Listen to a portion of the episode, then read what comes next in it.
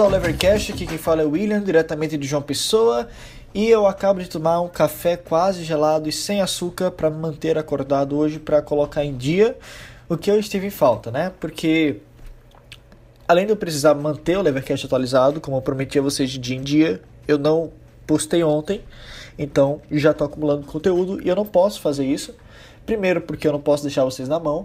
E segundo, porque se eu não cumprir essa agenda, não vai dar tempo eu ler tudo até a Miss University. Então, cá estou eu e daqui a pouco vou gravar um episódio de continuação desse. E eu ainda vou ter que ler o, o resto do texto, ainda vou ter que ler mais outro amanhã, e enfim. Bora prosseguindo aqui. Hoje nós vamos falar sobre o texto Praxeologia e Entendimento. O texto Praxeologia e Entendimento é de um cara chamado é, George Salgin. George Salgin. Deixa eu ver se é assim mesmo que pronuncia é, o nome dele. É George A. Selgin. S-E-L-G-I-N, tá certo? Eu peço perdão se vocês estiverem ouvindo o barulho do, do mouse, mas vai parar agora, tá? Vocês não, mais, não vão mais ouvir barulho do mouse.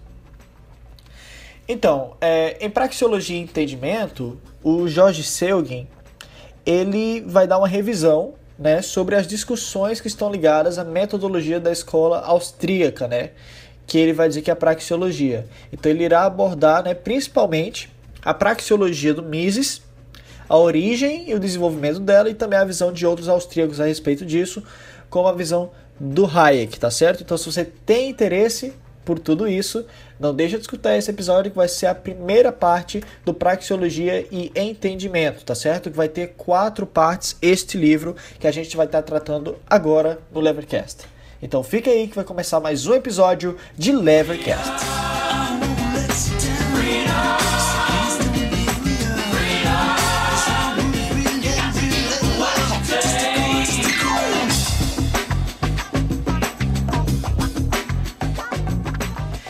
Então, é, a principal distinção da escola austríaca em relação às outras escolas de economia é a sua metodologia subjetivista e a priorística, né? É, que ficou conhecida, ficou famosa como sendo a praxeologia. A praxeologia ela foi completamente, né, ela foi, não sei se a gente pode dizer completamente, ainda tem gente estudando isso, mas é, ela começou mesmo, ela pegou com Mises, né? E assim, muito embora seja Mises que tenha dado toda a forma à praxeologia, é, o Mises ele nada mais estava fazendo do que aprofundando a linha que o Menger já tinha, né?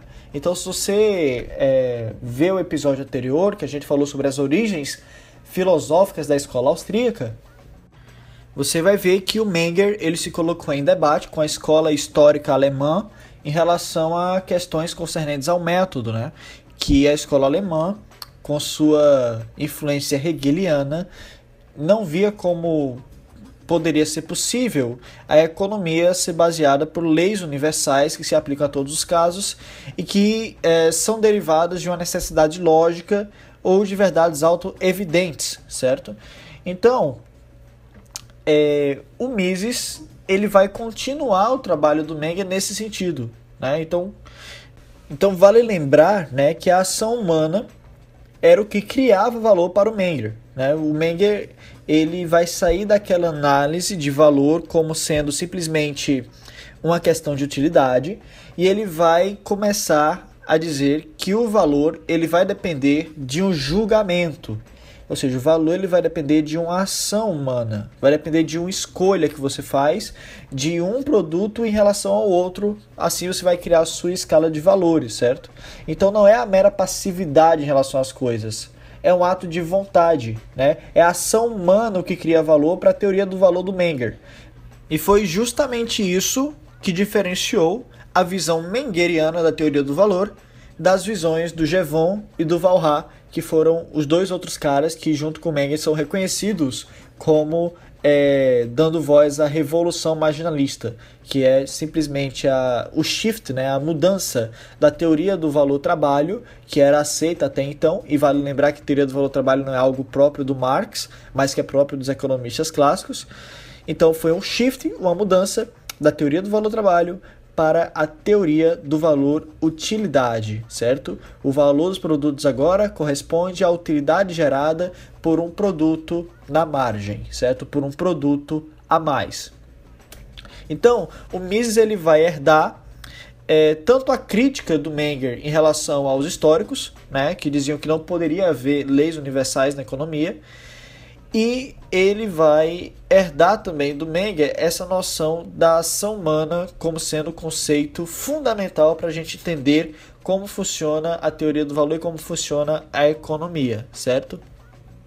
Então, o Mises ele declara, né, no seu livro Problemas Epistemológicos na Economia, o seguinte, abre aspas: nós não somos capazes de conceber um mundo em que as coisas não iriam correr seu curso de acordo com eternas, implacáveis e grandes leis. Mas isto tudo está claro para nós.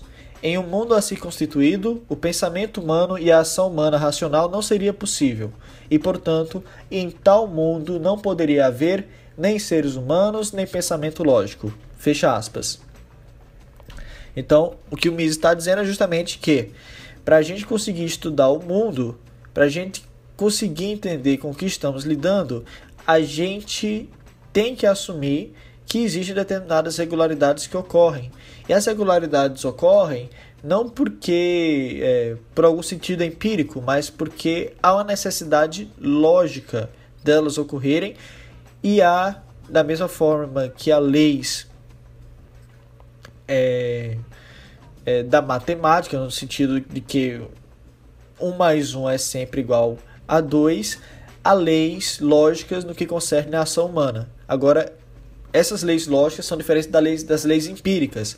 Você não chega nessas leis lógicas é, medindo a economia, você chega nela através de um pensamento racional a priorístico, certo? Então, é a herança epistemológica do Menger é, não, perdão. A herança epistemológica do Mises, que no caso é uma herança que ele traz do Menger, é muito grande, é muito profunda, né? Então o George Selgin, no livro, ele declara o seguinte, abre aspas, o apriorismo de Mises não difere fundamentalmente do essencialismo aristotélico do Menger, fecha aspas. Então o Mises, né, como a gente já viu, ele teve que lidar com os positivistas lógicos, que possuíam uma visão, né, segundo a qual não possuía significado que não pudesse ser empiricamente verificado. Né? E Mises teve que lidar com ele. Foi muito nessa de lidar com esses caras que ele foi construindo a sua teoria. Né? Agora, o grande problema dos empiristas e dos positivistas lógicos, e esse é um problema que, como a gente viu no episódio anterior, o Karl Popper ele não vai cair, né? É o fato de que, ao mesmo tempo que eles descartam a ideia de que a necessidade lógica possa resolver problemas do mundo, né, que a necessidade lógica seja uma boa forma da gente trabalhar como o mundo funciona, eles invariavelmente caem em um problema que é o problema da indução. Como assim? É, ao mesmo tempo que, ela, que eles descartam é, a, que as leis universais possam existir, né? Eles ao fazer os experimentos deles em relação à economia ou a fazer as análises deles em relação à economia ou em relação a qualquer coisa que seja, qualquer ciência que seja, eles precisam invocar a indução para que suas leis possam ter alguma significância. Como assim? Eles precisam assumir que os resultados dos seus testes ou dos seus experimentos irão se repetir com a mesma força no futuro e que os resultados sempre serão mesmos, não apenas hoje, como no futuro também, certo? Agora, isso não livra eles né, do problema da indução. O que é o problema da indução? É o seguinte: o fato de que um determinado experimento tenha chegado a um determinado resultado hoje não implica que ele chegará ao mesmo resultado amanhã. Né? Então, os empiristas eles induzem quando eles generalizam o futuro é, com as relações que são observadas hoje. Né? E por que isso é um problema para a teoria deles? Bom, é um problema porque se eles defendem, é, os empiristas e, e os positivistas lógicos, né? se eles defendem que só tem significado aquilo que pode ser verificado empiricamente, se eles não podem verificar o futuro no presente, então, obviamente, que eles não possuem, pelas, pela própria metodologia deles, espaço para ficar generalizando o experimento deles no presente. É, experimentos também ou investigações que têm como base os resultados que eles conseguiram absorver do passado, eles não podem pegar essas coisas e extrapolar para o futuro, porque estaria indo contra o próprio método deles. Né? Então o Jorge ele diz o seguinte, abre aspas, o empirismo não provê uma verdadeira alternativa ao historicismo. Ele deixa intacta a afirmação colocada por Menger e por Mises de que o conhecimento científico consiste inteiramente de generalizações derivadas de experiências passadas que poderiam sempre serem destruídas por alguma experiência posterior. Fecha aspas. Bom, é, para além do, do linguajar né, e para além de Menger, o Mises também herdou de Kant a ideia de que a razão poderia nos dar um conhecimento universal e informativo. Né? É, como assim? A ideia de que a gente pode ter um conhecimento a priori, de que a gente pode chegar a verdades no mundo simplesmente através de um experimento de pensamento. Se a gente consegue identificar uma verdade que é evidente em si mesma, por exemplo, duas retas paralelas jamais irão se cruzar, então a gente consegue, a partir disso, estabelecer um conhecimento verídico a priori, sem que seja necessário fazer nenhum tipo de experimento, certo? É, então ele vai herdar isso de Kant também, né?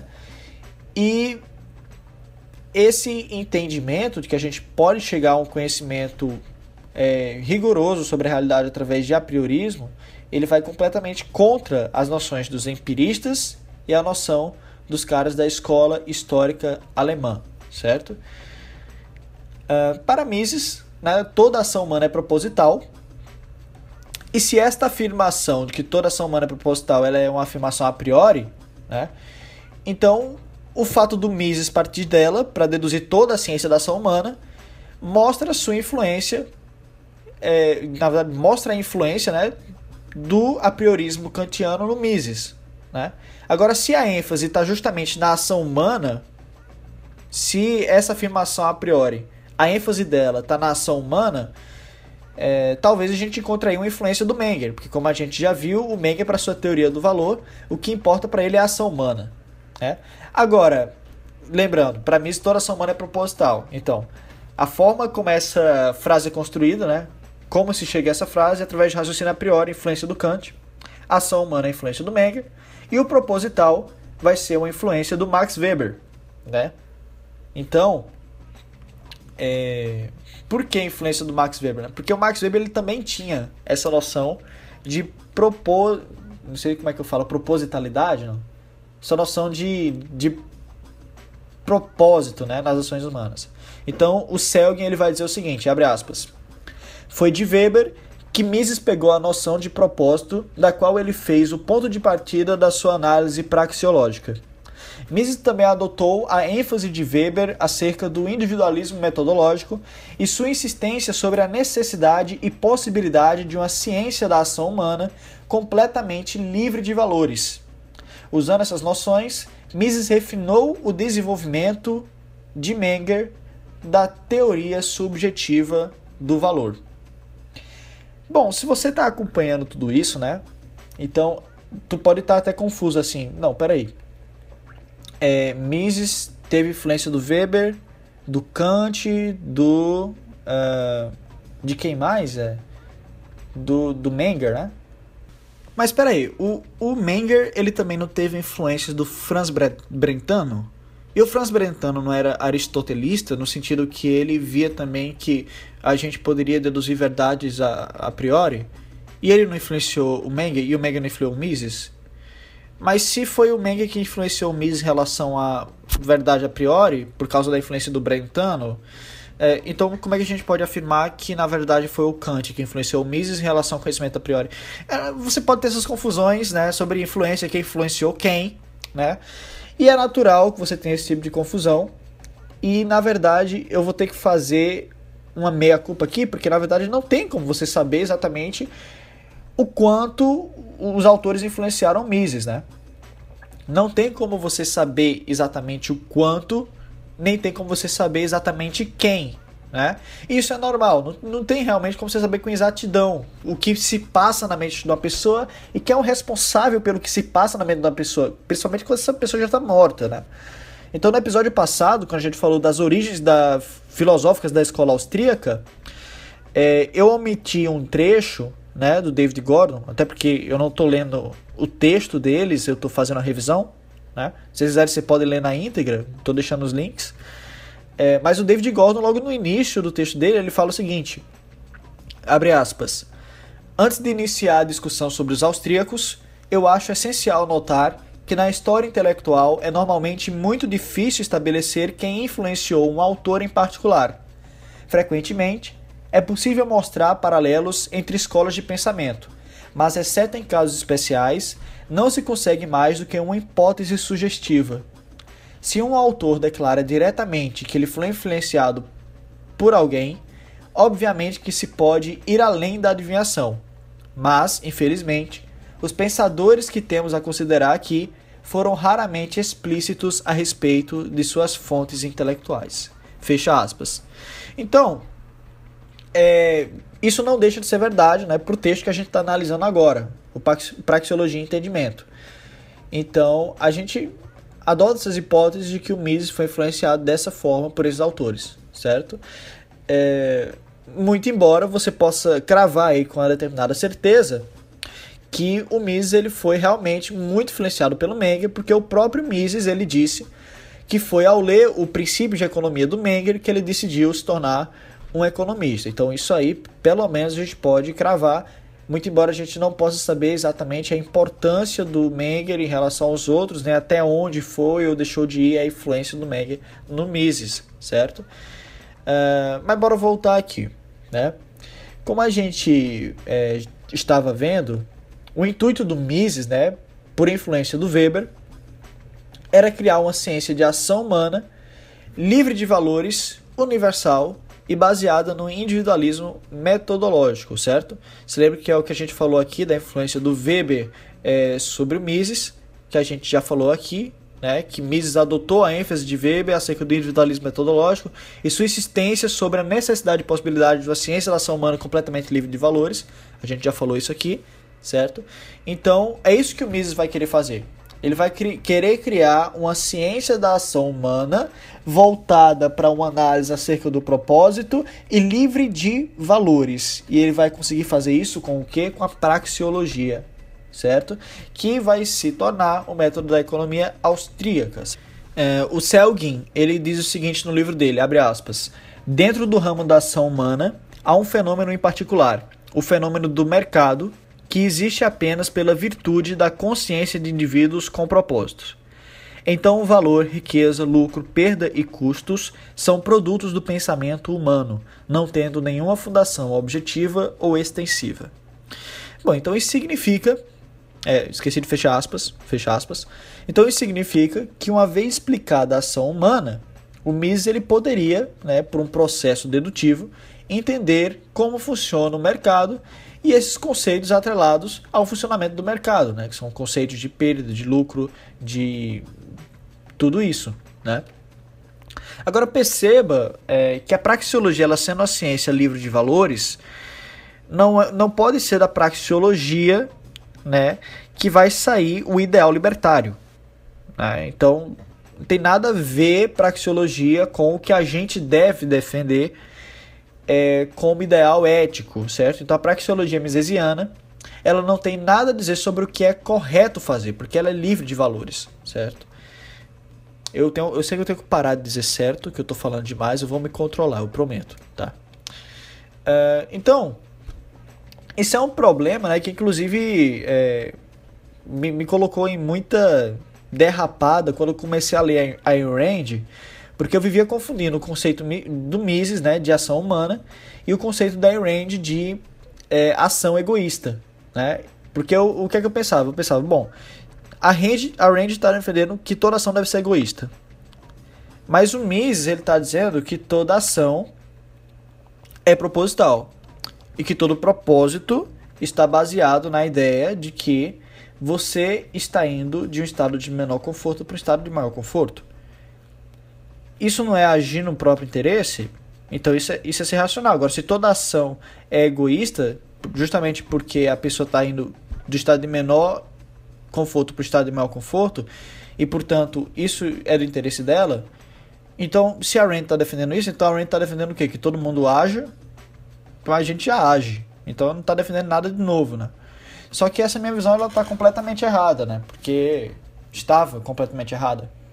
Porque a Rand ela vai dizer que o egoísmo racional, a ação egoísta, ela sempre precisa levar em consideração a razão.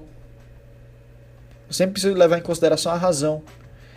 E para você fazer uma ação de sair do estado de menor conforto para o estado de maior conforto, você não necessariamente precisa utilizar a razão.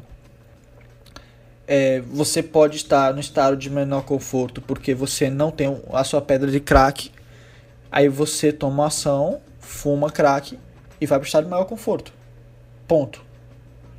Você, você agiu egoisticamente por causa disso? Não você está aos poucos se destruindo, você está acabando com sua vida. Então, isso pode ser ter um interesse momentâneo, é, catalisado pelo, pelo, pela tua sensação de vício, pela tua sensação de prazer. Mas ele não é para o teu alto interesse racional, porque ele está te destruindo a longo prazo, está destruindo a tua vida.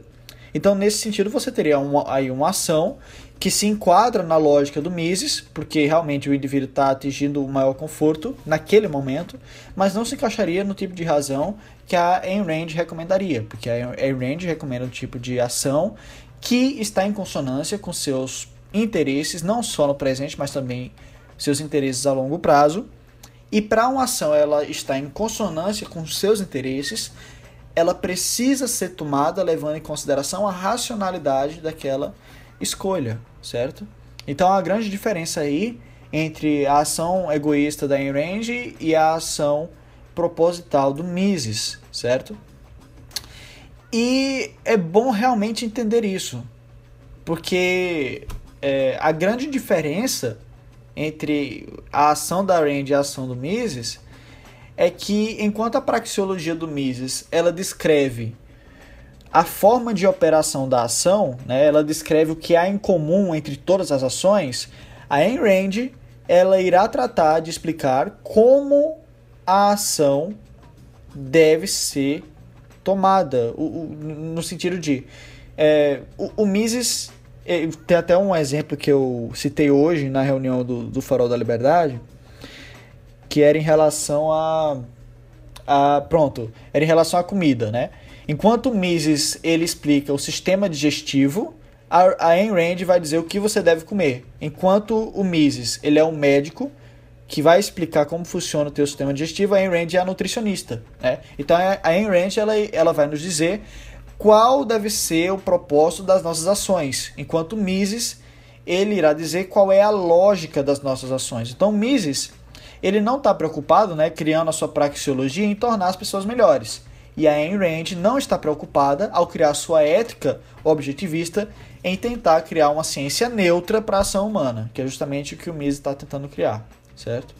Então, sobre a praxeologia, o, o George Selgin ele deixa claro no, no livro aqui o, o, o caráter livre de valores da praxeologia. Né? Ele diz o seguinte: a praxeologia não leva em, é, esqueci, abre aspas, a praxeologia não leva em consideração o conteúdo das preferências individuais ou motivos particulares que geram essas preferências. Ela está preocupada com a pura lógica da escolha. Fecha aspas. Então, uh, você não vai conseguir, simplesmente por um pensamento praxeológico, é, tirar um PNA. Pelo menos não que eu saiba. Pode ser que nos meus estudos aqui eu acabe descobrindo que sim. Mas, até agora, pelo que eu estou vendo, a praxeologia é livre de valores, então ela não tem nada a ver, ela não, não se deduz logicamente da praxeologia que você deve adotar o libertarianismo, certo? É, um pouco depois, no livro, o George Selgin ele cita Frank Knight, né? Frank Knight é, foi um economista neoclássico, né? E ele se difere dos outros economistas neoclássicos porque ele teve um mínimo de respeito pela metodologia austríaca, né? Ele é um cara que deu o braço a torcer em alguns momentos e tal, e ele era acusado, inclusive, pelos outros economistas de adotar uma metodologia é, que tinha um estilo parecido com os austríacos, né? É, e o Frank Knight, vale lembrar que ele foi professor de três prêmios Nobel em economia, dentre eles o Milton Friedman e o George Selgin, ele coloca uma citação do, do Frank Knight aqui, e é uma citação que eu particularmente eu sinto em discordar com o Frank Knight. Eu me dou essa, eu me dou esse luxo, né? Sentado aqui na minha cadeira nesse apartamento, eu que estou no meu indo para o meu terceiro ano de economia, eu me sinto eu vou me dar esse luxo de discordar com Frank Knight, professor do três prêmios Nobel, tá? Você leva em consideração minha crítica se você quiser. Lembrando que olhe os argumentos e não o autor, tá bom? Mas o Frank Knight ele diz o seguinte, abre aspas: Não há leis tratando sobre o conteúdo do comportamento econômico, mas há leis universalmente válidas quanto à sua forma. Fecha aspas. É, bem, até onde eu sei, né, a economia comportamental ela está cada dia mais descobrindo padrões né, no comportamento econômico dos agentes do mercado. Né? Então, um padrão que talvez a gente possa chamar de lei de conteúdo de comportamento econômico é a teoria do prospecto, né, que foi proposta pelo Daniel Kahneman, ganhador do Prêmio Nobel de Economia em 2002. Se você acompanha o Levercast há algum tempo, você sabe que eu sou fã de economia comportamental. Talvez eu tenha falado um pouco disso no episódio Adam Smith de bolso, talvez eu tenha falado mais alguns outros episódios, não estou lembrado exatamente quais. Mas o fato é que essa teoria do prospecto, né, por exemplo, ela diz o seguinte, né, que os agentes no mercado eles sentem a perda com a maior intensidade do que sentem o ganho com a mesma quantia. Como assim? É, vamos supor que você pudesse medir a intensidade da sua dor e da sua alegria, certo? E aí, o que é que o, o, a teoria do prospecto diz? Ela diz o seguinte: se você ganha 5 reais, a sua alegria aumenta 10. Agora, se você perde 5 reais, é, o teu sofrimento é um sofrimento de escala 20. Entendeu? É assimétrico a tua reação psicológica ao ganho e à perda, certo? Você sente mais prazer ganhando, ou perdão, você sente menos prazer ganhando do que sofrimento perdendo, certo? Ou seja, o sofrimento ele te afeta com maior intensidade do que o prazer do ganho, mesmo que seja da mesma quantia. Essa teoria do, do Kahneman, né, ela não é a priorística, mas ela já foi comprovada por estudos da neuroeconomia. As pessoas simplesmente colocam é, indivíduos para fazer um monitoramento cerebral, ver como o cérebro deles se comporta em relação a algumas decisões do mercado. E nesses experimentos foi detectada a validade da teoria do Daniel Kahneman, né? E essa teoria, na verdade, ela já tinha sido antecipada por Adam Smith há muito tempo atrás, na sua teoria de sentimento, dos sentimentos morais, né? Mas vamos voltar para o Mises. É, o Mises ele não vai né, comprar a hipótese simplificadora de que os agentes no mercado eles sempre são racionais, que é a ideia do homo econômicos, né, que era presente nos economistas clássicos e, e depois também nos neoclássicos. O Mises ele não compra essa ideia.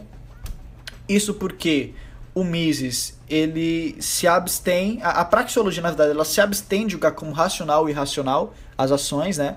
O George Selgin ele fala o seguinte no livro, abre aspas, é, sobre, a, sobre a praxeologia, né? O George Selgin fala, abre aspas, muito embora ela explique fe os fenômenos de mercado em termos de proposta individual, ela não procura identificar as motivações, pensamentos e afins que fazem gerar particulares propósitos e escolhas. A inabilidade dos praxeologistas, como teóricos puros, de identificar os fins de indivíduos agentes também os previne de construir categorias como a ação econômica e não econômica. Além disso, ela os proíbe de fazer julgamentos sobre a propriedade das escolhas individuais.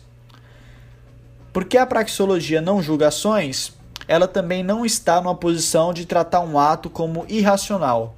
Ela reconhece que todos os atos de escolha possuem significado para os indivíduos que escolhem em termos de algum objetivo ou propósito, não importando o quão peculiar ou efêmero. Então, é, é assim, fecha aspas. Então a gente pode ver aqui que o Mises ele tá pouco se importando. Então, para o Mises, não. No mercado você vai ter pessoas que agem racionalmente, pessoas que agem irracionalmente, mas o que há em comum entre todas essas pessoas é que elas estão buscando algum objetivo, algum propósito. O ponto é esse. Se esse propósito é irracional, aí problema delas, certo? Agora, esse, nesse ponto, né, é, o Mises ele vai se, se distanciar não só da ortodoxia econômica atual, né? Porque antes era keynesiana, mas ele não só vai se afastar da ortodoxia econômica neoclássica, como ele também vai se afastar do seu influenciador Max Weber, porque o Max Weber ele também comprou essa hipótese simplificadora, né? E além disso, o Weber ele não comprou a ideia do Menger de que poderia haver leis exatas na economia, né? Ele, ele, o Weber ele trata leis lógicas mais como pragmáticas do que como verdades necessárias, tá bom? Então é isso aí, galera. Muito obrigado por ter escutado até aqui. Se vocês gostaram, não esquece de compartilhar. Se vocês não gostaram, compartilhem também. Está aqui embaixo a minha carteira Bitcoin para quem quiser doar e também a minha conta da Caixa Econômica Federal. Eu conto com a ajuda de vocês para poder viajar lá para Mises University, tá certo? Muito obrigado pela atenção. Fiquem aí que já já entra o próximo episódio a segunda parte desse livro, Praxeologia e Entendimento, que infelizmente não há em português, mas os links para acessar esse livro em inglês vão estar aqui na descrição. Muito obrigado pela atenção, até a próxima!